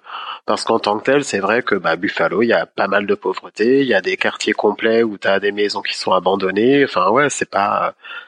Mais là, ils sont en train de, de transformer beaucoup de choses et. Euh, enfin, je pense que ça, ça fonctionne et ça a été voté plusieurs fois comme une des villes euh, les plus sympas pour s'installer en tant que millénial, en tant que, enfin, donc euh, il y a, il se passe beaucoup de choses. C'est une ville qui bouge malgré tout. D'ailleurs, euh, pour la petite anecdote, donc ayant vécu, je connais aussi quelques petites choses. C'est la ville, c'est connu aux États-Unis comme étant la City of Good Neighbors, donc la ville en fait où tes voisins sont gentils. Et c'est vrai que en plus pour euh, une ville qui est quand même baignée dans l'hiver au moins six mois par an sous la neige, euh, bah, c'est pas si fréquent en fait d'avoir des voisins qui qui s'inquiètent vraiment les uns des autres. Et, et, et c'est vrai qu'il y a une il y a une gentillesse, il y a une une, une atmosphère vraiment particulière quoi à, Buffalo là-dessus c'est ah ouais non mais c'est c'est tout à fait vrai. C'est vrai que les gens sont vraiment les gens sont très chaleureux à Buffalo très gentils. En même temps il fait tellement froid que tout le monde est super content d'aller dans les bars et de et de boire donc ça aide. Il faut bien se réchauffer comme on peut hein. Mais euh, ouais non moi je recommande Buffalo. Et puis bon bah évidemment c'est la ville où on a créé les fameuses Buffalo Wings. Et puis euh, d'ailleurs quand on est à Buffalo on ne dit pas euh, Buffalo Wings c'est Chicken Wing. Et alors euh, du coup donc en 2015 donc tu nous refais une cérémonie de remise de diplôme En fait, 2014. Alors ouais, donc euh, j'ai bien pris mon temps pour faire, pour écrire ma, ma thèse et pour faire ma soutenance de thèse parce que bah, si euh, je trouvais pas de job, bah, c'était retour en France jusqu'au jour. Euh, donc là, bon, enfin, ça a duré en, en gros six ans. ouais, c'est ça, six ans. J'avais malgré tout des cours à suivre. C'est pas parce que je suis arrivé avec un master que j'avais juste à écrire ma thèse. Hein, donc j'ai quand même eu deux ans et un semestre de cours à suivre. Donc j'ai suivi mes cours euh, que je devais faire. Après, tu as quand même des examens à passer. Donc tu as ce qu'ils appellent un preliminary exam. donc moi, vu que j'avais un master, en fait, j'ai dû le passer plus tôt et plus vite que la plupart des personnes où tu as une liste de lecture, donc faut que tu aies lu un certain nombre de bouquins. On peut te poser des questions sur n'importe quel bouquin. Alors évidemment, on m'a posé des questions sur Madame Bovary, c'est le seul bouquin en littérature française que je n'ai jamais lu de ma vie et que je refuse de lire, mais je commence à changer un peu ma ma version et je vais peut-être enfin lire Madame Bovary cet été. Ah, euh, ouais ouais. Donc ça, une fois que tu le passes, c'est bon, ça veut dire que tu peux continuer dans le programme et ensuite tu passes euh, à la partie euh, bah, thèse et écriture de thèse. Donc tu dois avoir un autre examen, tu dois passer un autre examen où tu présentes ce qu'ils appellent un prospectus. Donc en gros, tu présentes ton projet de thèse et ce que tu vas faire. Il faut que là, tu apportes ta propre mhm. liste de lecture. Et ensuite, c'est euh, le long travail euh, un peu solitaire et ingrat de l'écriture de la thèse jusqu'à temps que... Euh, et de l'écriture de la correction, de la réécriture, de l'ajout. Enfin, le truc, t'as l'impression que ça en finit jamais. Et le fait est que ben, moi, vu que j'arrivais pas à trouver de job, si je faisais ma soutenance de thèse, ben, c'était sans job, c'était retour en France. Ou tout du moins, c'est ce que je croyais. Bah arrive euh, le printemps, donc printemps, c'est comme ça qu'on sépare les semestres aux États-Unis, automne, printemps. Début du printemps 2014, mon directeur de thèse me dit bon Olivier, euh, va falloir arrêter là euh, tu fais ta soutenance euh, t'as plus le choix c'est ce semestre. Donc là je me dis eh merde. Parce que je suis toujours sans job. Et là il y a quelqu'un qui me parle de faire euh, un EAD donc ça a été déjà mentionné par la, plupart des, des, invités qui ont eu leur carte verte ou qui voulaient qui voulaient travailler. Donc EAD c'est juste une, une autorisation de travail. Et donc dans le cas d'un visa étudiant la seule contrainte, c'est qu'il faut que tu trouves un job qui soit dans le même champ que ton diplôme. Donc pour moi, ça réduit vachement le, ça restreint vachement puisque ça veut dire c'est pour enseigner du français, quoi. alors, est-ce que c'est un peu similaire à ce qu'un OPT euh, est? Ouais, c'est ça. Mais pardon, c'est exactement ça. Excuse-moi. C'est un OPT et tu reçois ton EAD, donc ton autorisation, autorisation de travail. Et oui, tu as raison. Le OPT, c'est euh, c'est optional, c'est ça, optional practical training. Et donc oui, c'est ça en fait qui te lie à ton diplôme. Ça permet d'étendre euh, la, la, la légalité de, ta, de, ton, visa, même aux US ou euh, euh, de 12 mois. Euh, par contre, il faut que tu trouves que tu bosses pendant 9 mois sur 12 parce que si tu as plus de 3 mois de chômage, ton statut euh, change et tu es obligé d'abandonner ton statut et de rentrer dans ton pays d'origine. Ah ouais. ouais. D'accord. Ah, c'est quand même pas évident. Ouais, non, c'est pas évident. Donc j'ai fait les démarches, j'ai fait ma soutenance, donc j'ai passé ma soutenance, je suis devenu docteur euh, docteur docteur Olivier. Et entre-temps, j'ai bien reçu mon autorisation de travail, ça a été approuvé. Donc à l'époque, ça prenait, on disait que ça pouvait prendre jusqu'à 90 jours, ça avait pris exactement 90 jours, qui fait que je me retrouve à enseigner un cours d'été, c'est arrivé pile quand il fallait. Donc j'ai enseigné un cours d'été et puis vu que j'avais toujours pas trouvé de job, t'as le, mon département à l'époque qui a été assez sympa pour me dire écoute t'as qu'à rester et on va te filer deux cours à enseigner. Donc par contre il faut savoir que de cours en tant que ce qu'on appelle adjunct, donc euh, un chargé de cours, je sais même pas comment on pourrait dire ça en français.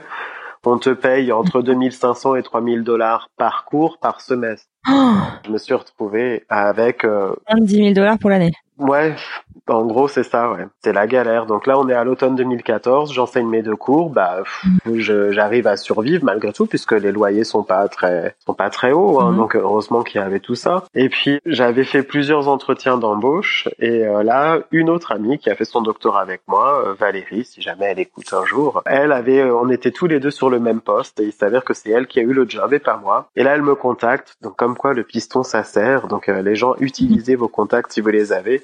Et elle me dit, écoute, euh, une des, des profs euh, va présenter sa démission, enfin a présenté sa démission et finalement elle est revenue sur sa décision, sauf que ça a déjà été traité et euh, en gros elle va pas revenir. Envoie ton dossier, je vais me débrouiller pour t'embaucher, pour te faire embaucher, pardon. Génial. Ouais, c'est ce qui est arrivé. Janvier 2015, je loue une voiture. Tout ce que je peux rentrer dans la voiture, c'est ce que j'emmène avec moi de Buffalo en Géorgie. c'est combien d'heures de route? J'ai mis 15 heures avec en faisant des pauses assez régulières régulièrement parce que j'étais tout seul, hein, euh, j'avais personne en covoiturage. Et euh, ouais, donc en gros, euh, tout ce que j'avais pu mettre dans le coffre, le siège arrière et le siège passager, c'est tout ce que je pouvais prendre avec moi, c'est-à-dire pas grand-chose. Le truc auquel parfois je me rends compte que je suis un peu bizarre, mais le truc que je voulais absolument emporter avec moi, c'était mon aspirateur parce que les aspirateurs ça coûte cher. C'est ce que c'était ce que je m'ai dit.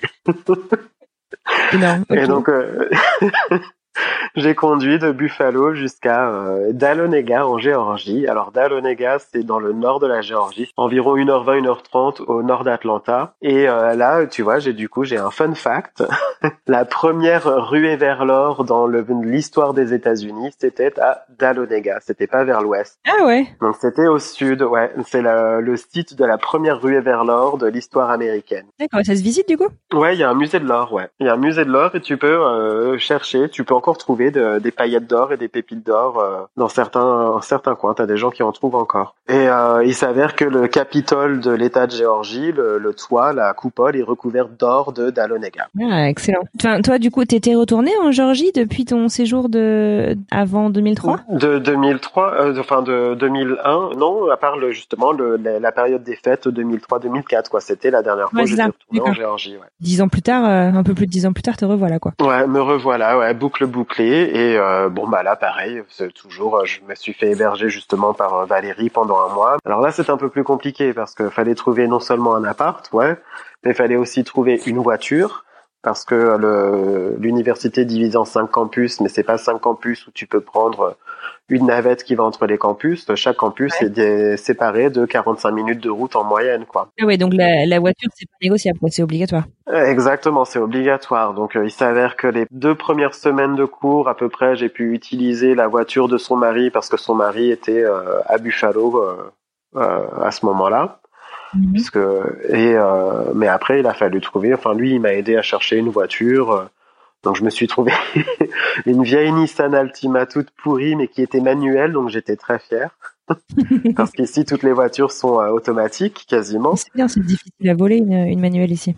Exactement. Donc euh, je l'ai trouvée, puis bah ma petite voiture, elle m'a duré un an, mais au moins elle m'aura servi pendant un an. Après, elle a un peu rendu l'âme. Euh, je me suis trouvé l'appart. Donc moi j'ai choisi de vivre dans la ce qu'on appelle la, la metro area pour Atlanta. Donc en gros c'est la banlieue et grande banlieue parce que je voulais pas aller habiter à Dahlonega euh, en tant que personne seule. Euh, tu sais, enfin c'est un petit village, enfin c'est une petite ville qui est sympa justement pour des familles avec des enfants, qui est sympa pour les touristes. Mais euh, moi je me voyais pas vivre seul à Dahlonega. enfin si si si, j'étais seul, c'était version Bridget Jones. Au bout d'un moment, je me serais laissé mourir à me faire manger par mes, mes animaux quoi. Donc il y avait juste pas de possibilité, ouais. Donc non, moi je préférais la civilisation et euh, je préférais me taper 35 euh, minutes de, de voiture, ce qui est pas énorme hein, au final, pour mhm. aller sur un campus, mais euh, une heure et quart à une heure vingt de, de, route pour aller sur le campus de Dahlonega, qui est le, le plus loin d'où j'habite. Donc du coup, tu commences ce job, tu es toujours du, donc euh, sur ton OPT Ouais, je suis toujours sur mon OPT et je commence en tant qu'instructeur. Ah ouais, d'accord. Donc c'est quoi c'est Je sais plus ce que c'est le, le, titre. Du coup, je suis curieuse de voir euh, bah, comment ça a évolué et, et je sais que tu as eu, t'as as vraiment suivi un peu un parcours du combattant euh, pour ta carte verte. Du coup, j'aimerais bien ouais. que tu me dises. Euh, ouais, alors moi j'ai commencé en tant qu'instructeur donc, du coup parce qu'il fallait remplacer cette personne qui elle, alors euh, aux États-Unis pour faire simple, tu as euh, ce qu'on appelle des, des postes en tenure track. Donc tenure track, c'est un poste qui t'amène à une possible titularisation.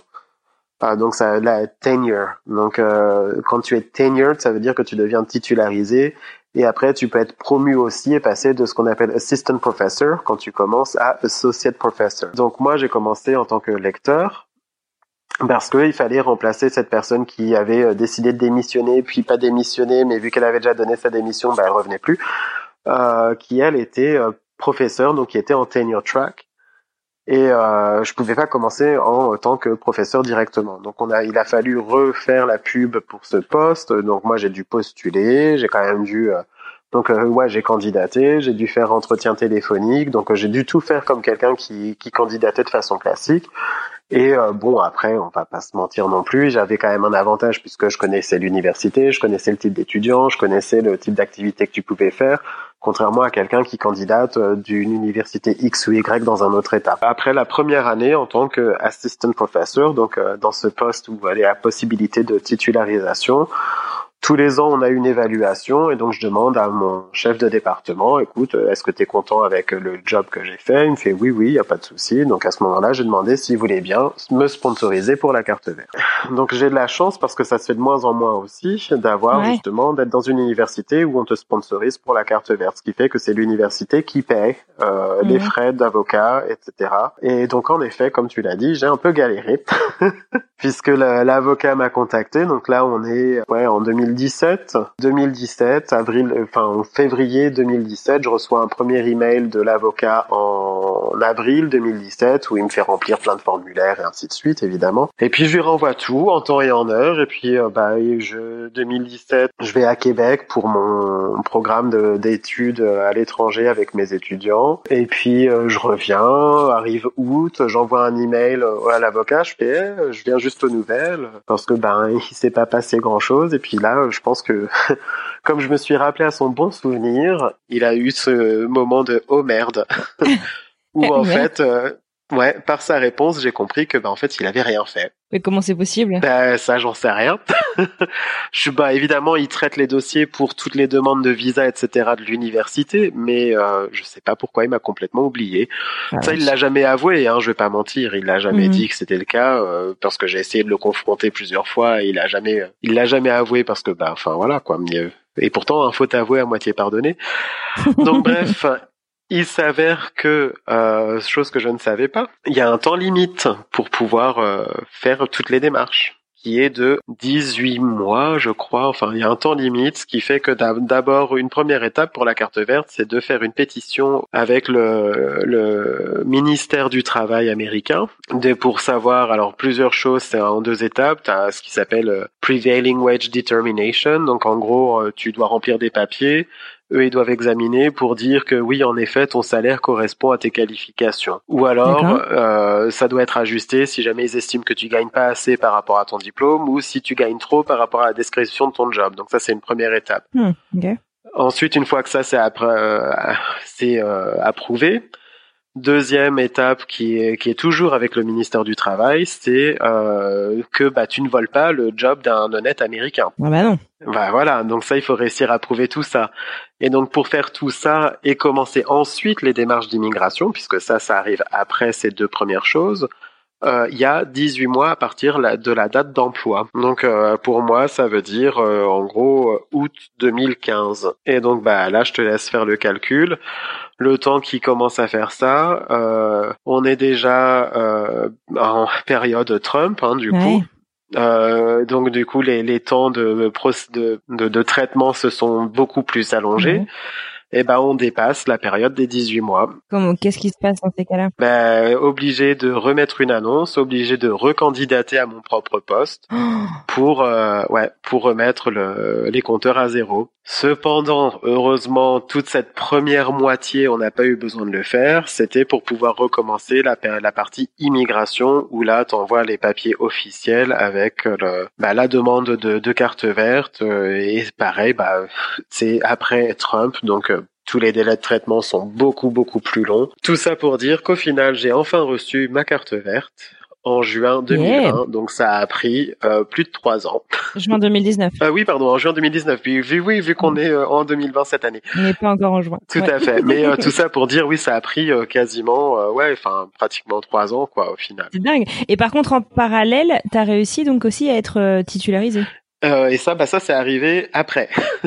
Mais déjà, ah, la, carte verte, parce que bon, euh, on te dit que c'est mieux de ne pas sortir du pays parce que sortir c'est jamais un problème, mais rentrer ça peut être le problème. Alors il faut savoir que euh, ma carte verte, je l'ai reçue un jeudi en juin. Et le dimanche, je partais à Québec avec 12 étudiants. Donc c'était vraiment limite limite. Et euh, une fois revenu, ouais, il a fallu que je prépare mon dossier de titularisation. Donc c'est une galère, mais en fait déjà au bout de deux ans, tu dois commencer un pré euh, pre-tenure review, donc pré-titularisation, où euh, mhm. tu dois faire tout un dossier et prouver bah, que tu es un bon enseignant, prouver que tu fais de la recherche, prouver que tu tu fais euh, du ce qu'ils appellent ce qu'ils appellent du service donc que tu participes à des comités que tu organises euh, je sais pas moi un festival de films ou des trucs comme ça. Bref que tu mhm. as donc tu as trois euh, participe à la communauté. Exactement. Donc trois domaines dans lesquels tu dois bah, prouver. Donc euh, le, la mhm. pré-titularisation ça s'était bien passé. Donc tu te dis ah bah c'est bon c'est juste à mettre à jour mais en fait, c'est quasiment autant de boulot que la pré-titularisation parce que oui, il faut mettre à jour, mais il faut aussi justifier tout, demander des lettres à euh, Pierre-Paul Jacques euh, qui confirme que tu as bien fait ci et que tu as bien fait ça. faut remettre à jour ton CV. Faut, enfin, c'est mhm. c'est assez long. Et euh, dans mon université, vu qu'on est une université d'enseignement, c'est c'est pas j'ai pas besoin de publier un bouquin comme mes profs à Buffalo par exemple. Ce qui est demandé, c'est d'avoir euh, un minimum de euh, deux articles et puis de participer régulièrement à des conférences. Et euh, il s'avère que bah au final j'en avais trois. Bah, je participe toujours à des conférences, une de chaque semestre en général. Donc et puis entre temps, bah, félicitations. Ouais, bah merci. Puis bah donc là c'est pas encore officiel dans le sens où j'ai ah, eu, enfin c'est oui, j'ai eu la confirmation, j'ai mes lettres, etc. Mais c'est effectif. Ça commence. Le semestre prochain. Voilà, exactement, le semestre prochain. Donc à partir de août prochain, je ne suis plus assistant professor, mais je deviens associate professor. Et titularisé, ouais. Toutes mes félicitations. Merci. C'est génial. Merci beaucoup. Un truc qui m'a toujours frappé, euh, donc euh, voilà, je je m'en cache pas, on s'est rencontrés donc euh, à Buffalo. D'ailleurs, on mhm. s'est pas rencontrés lors de mon premier séjour non. quand tu as récupéré mon appart quand je suis partie, mais plus tard quand moi je suis revenue en 2011. et un truc qui m'a frappé en fait, c'est que contrairement à beaucoup d'expatriés euh, français, euh, t'as jamais, c'est pas que tu fuis les Français, bien au contraire. D'ailleurs, c'est, on s'est rencontrés. mais je, t'ai jamais vu en fait chercher particulièrement la compagnie euh, euh, des Français ou francophones. Comment t'expliques ça? Et je sais pas, est-ce que bah, c'est vrai. Alors, je sais pas comment l'expliquer, mais c'est vrai que j'ai pas forcément le besoin. Oui, c'est sympa de retrouver des Français, etc. Mais en fait, moi, j'avais aussi envie de d'étendre mes connaissances et euh, je sais que plusieurs des, des, des, invités précédents ont mentionné que c'est difficile de devenir ami avec des Américains. Et euh, ouais, Ce pas faux, hein. ouais, non, mais tout à fait. Ouais, c'est difficile parce que les relations sont vraiment assez souvent très superficielles. Bah évidemment, euh, bah comme Marie-Pierre l'avait mentionné, elle aussi. Bon, tu restes avec ton petit groupe d'expats, etc. Donc oui, j'ai des amis évidemment qui étaient français, j'avais des amis qui étaient internationaux. Après, j'ai commencé à rencontrer des gens qui avaient aucun lien avec euh, l'université de Buffalo. Et puis, bah, commencer à sortir avec ces personnes. Et puis, bah, de fil en aiguille, tu rencontres d'autres personnes et tu rencontres d'autres personnes.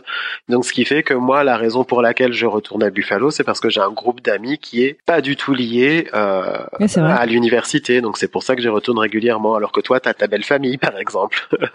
Donc, toi, t'as une vraie raison pour y retourner. Alors que moi, euh, honnêtement, là, maintenant, dans le départ il y a quasiment plus personne. Là, les deux seules personnes que je connais, elles sont sur le point de terminer leur thèse. Donc euh, là, j'arrive à un stade où mhm. il y a plus personne que je connais dans le département. Donc, euh, enfin, je rencontre quand même entre temps, évidemment, puisque bah tu les tu les vois à des conférences et ainsi de suite. Mais je suis pas du tout proche de mhm. ces personnes. Et euh, ce qui fait que là, pour Thanksgiving, j'y suis retourné. Je, je, suis quasiment sûr que c'était la dernière fois que je retournais sur le campus, par exemple.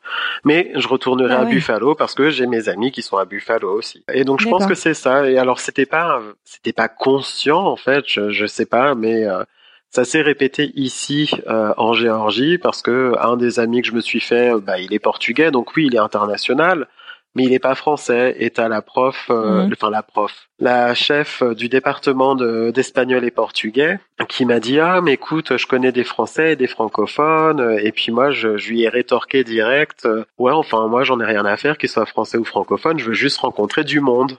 Point. Ouais. Et euh, elle avait trouvé ça Ouais. super euh, super étrange et super choquant. Et je fais non, je suis désolé. Enfin oui, Oui, s'ils sont français Mhm. francophones, c'est cool, mais euh, c'est pas euh, c'est pas le but. Pas Moi, je veux de juste- sélection, quoi. Ouais, Mhm. voilà, exactement. C'est je veux juste rencontrer du Mhm. monde et euh, apprendre à connaître des gens. Et j'ai pas besoin qu'ils soient français ou francophones. J'ai pas euh, mon job, c'est d'enseigner le français et de parler français. J'ai pas un énorme besoin de parler Mhm. français euh, 24 sur, enfin H24. euh, Ouais. J'ai euh, mes collègues pour ça. J'ai, enfin voilà quoi. De manière, voilà, tu parles aussi français dans ton boulot, quoi. Enfin, Exactement. Non, c'est ouais, tu, tu peux déjà euh, partager aussi ce que tu aimes sur ta culture euh, dans ton travail de tous les jours et c'est super. Ouais. J'ai une petite question sur le fait en fait du coup là de vivre dans un État du Sud. Mhm. New York, c'est un État très très très démocrate. Euh, dans le sud des États-Unis, c'est pas forcément le cas. Ouais. Et du coup, alors je sais pas si ça, ça te dérange d'aborder le sujet, mais bon, tu nous l'as dit, tu es en couple avec un homme. Ouais. Qu'est-ce que c'est en fait de vivre, d'être gay dans un État du Sud? Euh, On a souvent un peu des clichés justement sur la tolérance. Euh, Est-ce que c'est vraiment le cas? Est-ce que c'est intolérant? Est-ce que c'est tolérant? Enfin, co- comment ça se passe? Bah, tout dépend d'où tu habites, tout simplement. Donc, je pense que c'est peut-être aussi une des Ouais. raisons pour lesquelles j'habite dans la banlieue d'Atlanta, parce que Atlanta, t'as, Ouais. enfin, oui, la Géorgie, c'est un État républicain, à part Atlanta, qui est vraiment très démocrate. Moi, le comté dans lequel j'habite, qui est le comté de Gwinnett, euh, aux dernières élections présidentielles, bah, euh, c'était, euh, c'était aussi euh, vraiment très démocrate quoi. Évidemment, tu as toujours des petits endroits avec certaines villes qui restent quand même républicaines et ainsi de suite. Mais euh, le Atlanta, ça a quand même une euh, un historique qui- qui est basé sur la ségrégation. C'est une des villes qui est les, qui a le plus de ségrégation aux États-Unis. Donc, par exemple, tout le sud-ouest d'Atlanta, c'est plus euh, afro-américain, alors que le nord-est, c'est plus asiatique et blanc, quoi. Et Ah ouais, euh, dans ouais et dans tout ça, bon évidemment, t'as la population hispanique aussi qui se greffe un petit peu partout. Ouais, c'est vrai que mais l'air de rien, tu sais, c'est vrai que l'État de New York, oui, c'est plutôt euh, plutôt démocrate, euh, mais quand tu regardes dans les détails, euh, autour de Buffalo et entre New York et Buffalo, il y a quand même beaucoup de villes qui sont euh, et beaucoup de, de Mhm. zones qui sont républicaines. C'est relativement conservateur. Donc dès que tu sors des zones urbaines, c'est ça reste ça. conservateur. Merci infiniment d'avoir pris le temps de raconter ton histoire. Qu'est-ce que on peut te souhaiter euh, là pour la suite?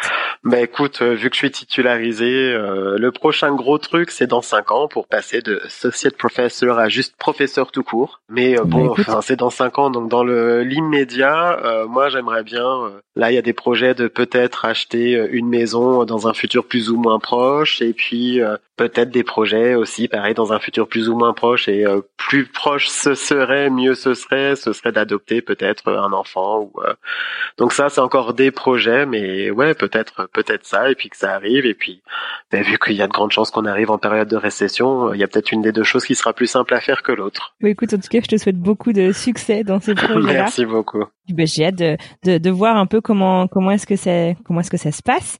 Euh, alors tu le sais, la tradition à la fin de chacun de nos épisodes, c'est de demander à nos invités de nous faire un peu découvrir le coin. Alors ça peut être une des enfin un endroit dans chaque euh, chacune des villes dans lesquelles tu as vécu euh, aux États-Unis ou ça peut être uniquement la région dans laquelle tu es actuellement, absolument comme tu veux.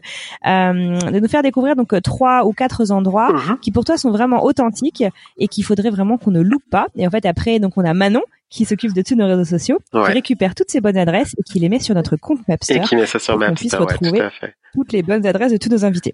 Alors quels seraient ces lieux pour toi Olivier? Alors écoute, pour moi, où j'habite, donc Duluth, euh, donc juste dans la banlieue d'Atlanta, c'est connu. Alors c'est ce qu'on m'a dit, j'ai jamais vérifié, pour, mais pour avoir apparemment la troisième plus grosse population coréenne du pays.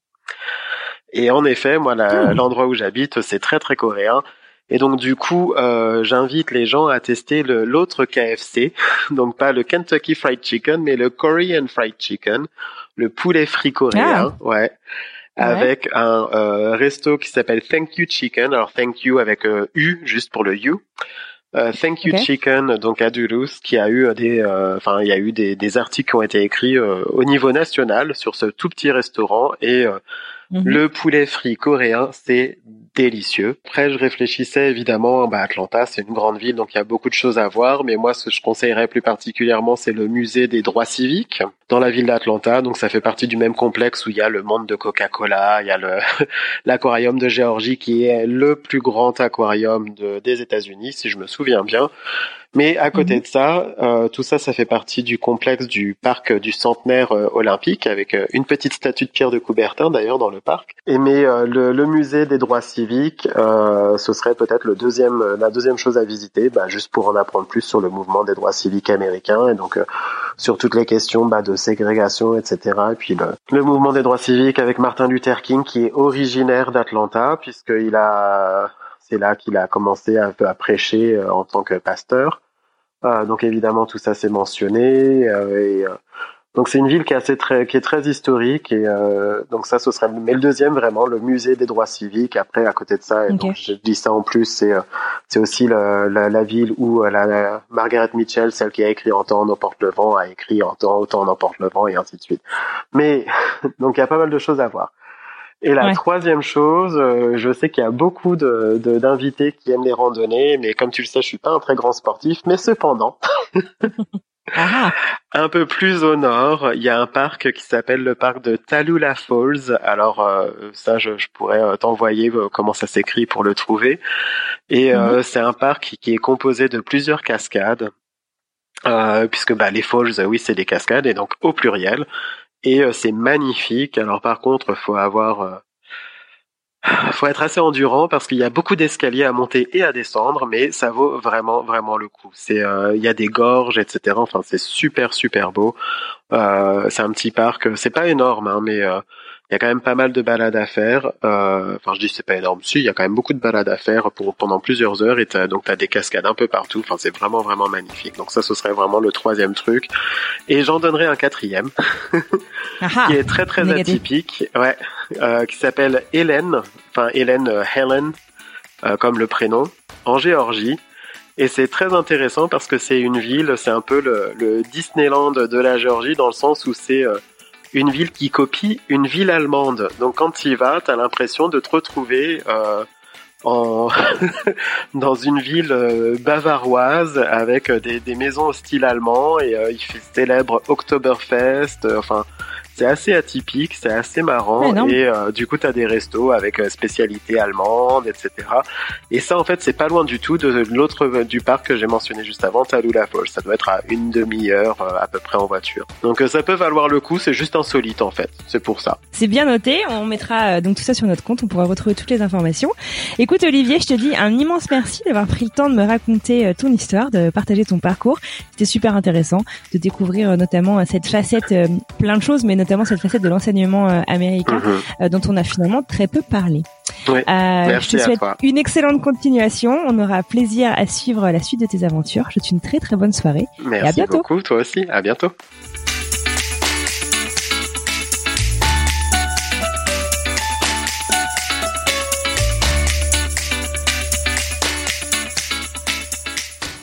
Voilà, c'est tout pour aujourd'hui. Si vous souhaitez retrouver les bonnes adresses de notre invité, rendez-vous sur Mapster. Cherchez notre compte French Expat, le podcast tout attaché, et vous retrouverez ainsi toutes les bonnes adresses de tous nos invités d'ailleurs, un peu partout dans le monde. Merci infiniment à vous d'avoir écouté ce tout nouvel épisode jusqu'à la fin. S'il vous a plu, n'hésitez pas à nous laisser plein d'étoiles et un avis sur Apple Podcast. C'est le meilleur moyen de nous aider. D'ailleurs, un immense merci à Fanny, Fanny T des États-Unis, qui nous a laissé 5 étoiles sur Apple Podcast et qui nous dit Super, une belle expérience que de participer à ce podcast est toujours un plaisir d'écouter et de découvrir de nouveaux parcours, des nouvelles histoires. Mais Fanny, écoute, un immense merci à toi d'avoir pris le temps de nous laisser ce petit commentaire, de nous donner 5 étoiles et puis surtout un grand merci pour ta fidélité. Sachez que vous pouvez également nous soutenir en partageant cet épisode avec votre entourage, un futur expat qui se pose plein de questions ou encore un expat qui pourrait se retrouver dans notre communauté. Par exemple, pour plonger dans les coulisses du podcast, rejoignez-nous sur les réseaux sociaux, Instagram, Facebook et LinkedIn, at French Expat, le podcast. Pour retrouver tous les liens vers tous les épisodes, les plateformes, les réseaux sociaux, c'est encore plus simple, direction notre site internet frenchexpatpodcast.com. Je vous retrouve la semaine prochaine pour un nouvel épisode. En attendant, je vous souhaite une excellente semaine. À bientôt!